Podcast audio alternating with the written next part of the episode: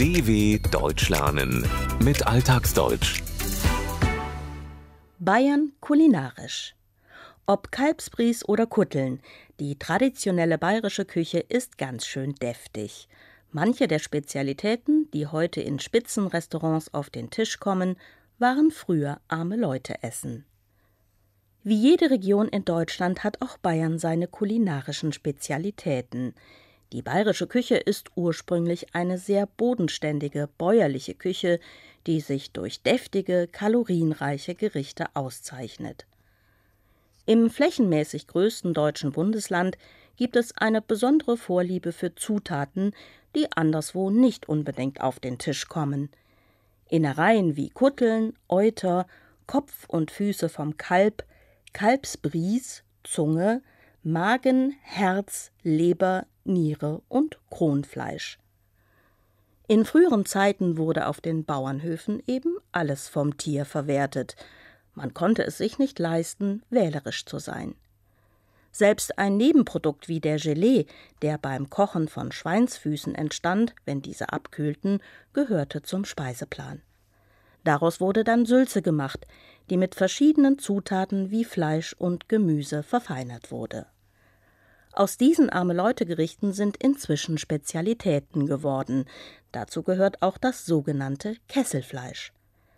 Es steht unter anderem auf dem Speiseplan im Gasthaus Hörger in Hohenbercha, einem kleinen Ort etwa 40 Kilometer von München entfernt. Inhaber Andreas Hörger erklärt, worum es sich bei dem Kesselfleisch handelt. Es ist ein Kalbskopf, sehr klassisch mit der Schwarte, also gebrüht und dann rasiert, sodass man praktisch die Haut vom Kalb auch mit essen kann und die quillt dann ganz stark und ist auch sehr gesund.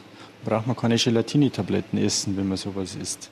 Hauptbestandteil des Gerichts ist der Kopf eines Kalbs oder Schweins. Dieser wird, bevor er in den Kessel kommt, noch vorbereitet. Die feste und zähe Kopfhaut, die Schwarte, wird gebrüht, mit siedend heißem Wasser übergossen und rasiert. Der Kalbskopf enthält ebenso wie die Schwarte, die durchs Kochen dick und weich wird, aufquillt, viel Gelatine. Das ist ein helles, geschmackloses Eiweiß, das aus dem Bindegewebe von Schweinen, Rindern und anderen Tieren gewonnen wird. Wer so etwas isst, tut seinem Körper etwas Gutes, denn Gelatine enthält verschiedene, teilweise essentielle Aminosäuren, die gut für Haut und Knochen sind. In den Kessel kommen dann noch andere Zutaten. Die ganzen Innereien, das heißt Zunge, Herz und Kronfleisch. Wir geben noch einen Schnitten Leber dazu und dann vom Schweinskopf ein Backerl, alle Zutaten inklusive des Backals, des Backenfleischs, das aus dem Kaumuskel herausgelöste Fleisch eines Schweins, sowie Gewürze wie Pfeffer, Salz und Zwiebeln köcheln dann so lange, bis das Fleisch gar ist. Ein Gericht, das die Bäuerin früher aus Sparsamkeit kochte, gilt heute als Hochgenuss. Im Gastraum der Hörgerschen Wirtschaft jedenfalls wartet ein Dutzend Münchner sehnlichst auf die Schüsseln. Manche von ihnen kommen schon seit Jahren die 40 Kilometer aus der Stadt nach Hohenbercha. Hier wird saisonal gekocht.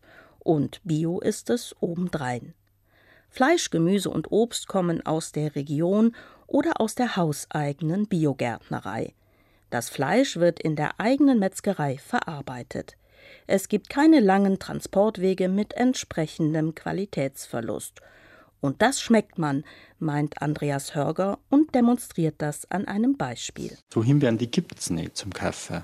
Die kommen zu uns, da sind sie noch warm vom Pflücker. Und die sind nicht irgendwo in Norditalien in einer Plantage gewachsen, sondern wir kriegen die direkt frisch gepflückt her und die sind halt super.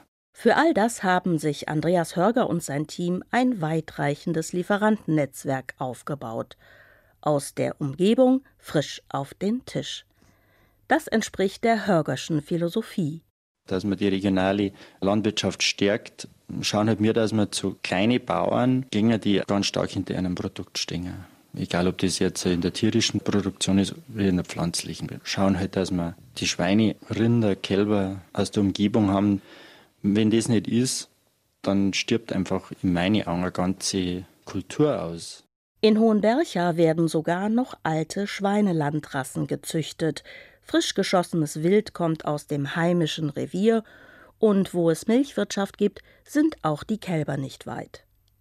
Um dem 1A Biofleisch gerecht zu werden, nimmt man sich bei bestimmten Speisen auch die notwendige Zeit, erklärt Andreas Hörger. Kalb macht man meistens von Samstagabends bis Sonntagmittag und dann gibt es halt den Kalbsbran der jetzt da 14 Stunden drin war, bei 66 Grad. Der ist dann butterweich. Und identisch machen wir es bei Lamm und Kitz, Rind, der wir bis zu drei Tage schmoren, je nachdem, was wir machen. Wenn man jetzt einen Ochsenhaxen macht, Donnerstag kommt ins Rohr und kocht dann bis Sonntag. Dauer und Temperatur im Ofen sorgen dafür, dass das jeweilige Fleisch sehr weich, butterweich wird. Ochsenhaxen, die Unterschenkel eines kastrierten männlichen Rinds, kommen sogar vier Tage ins Rohr, in den Backofen. Dort schmoren sie, werden in einem zugedeckten Topf mit wenig Flüssigkeit gegart. Eine nicht fleischhaltige Spezialität ist die, die man in beinahe jedem bayerischen Biergarten finden dürfte. Ja, der Oberarzt ist äh, im Original ein Camembert. Man nimmt einen eine weiche Butter, einen weichen, möglichst sehr reifen Camembert, Zwiebel, ganz wenig Salz und, wenn man will, ein Kümmel und Pflicht ist noch Paprika. Und dann wird der einfach abarzt. Und das ist dann der Abarzt. Die pikante bayerische Käsezubereitung wird gern als Zwischenmahlzeit serviert. Grundlage ist ein sehr reifer Camembert, ein aromatischer Weichkäse mit Schimmelbildung, der sehr cremig und weich ist. Er wird mit Butter, Zwiebeln und Gewürzen wie Paprikapulver und, wer will, auch Kümmel vermischt. Oberst. Entstanden ist der Oberster, wie so manches bayerische Gericht, als Resteverwertung. So gesehen haben die Menschen früher viel nachhaltiger gewirtschaftet als die moderne Gesellschaft des 21. Jahrhunderts. Gegessen wurde, was der Bauernhof hergab. Und dass das nicht schlecht war, beweisen die Speisekarten in bayerischen Spitzenrestaurants. Aus den Arme-Leute-Gerichten von Anno dazumal sind inzwischen bekannte Spezialitäten geworden, nach denen sich Feinschmecker die Finger lecken.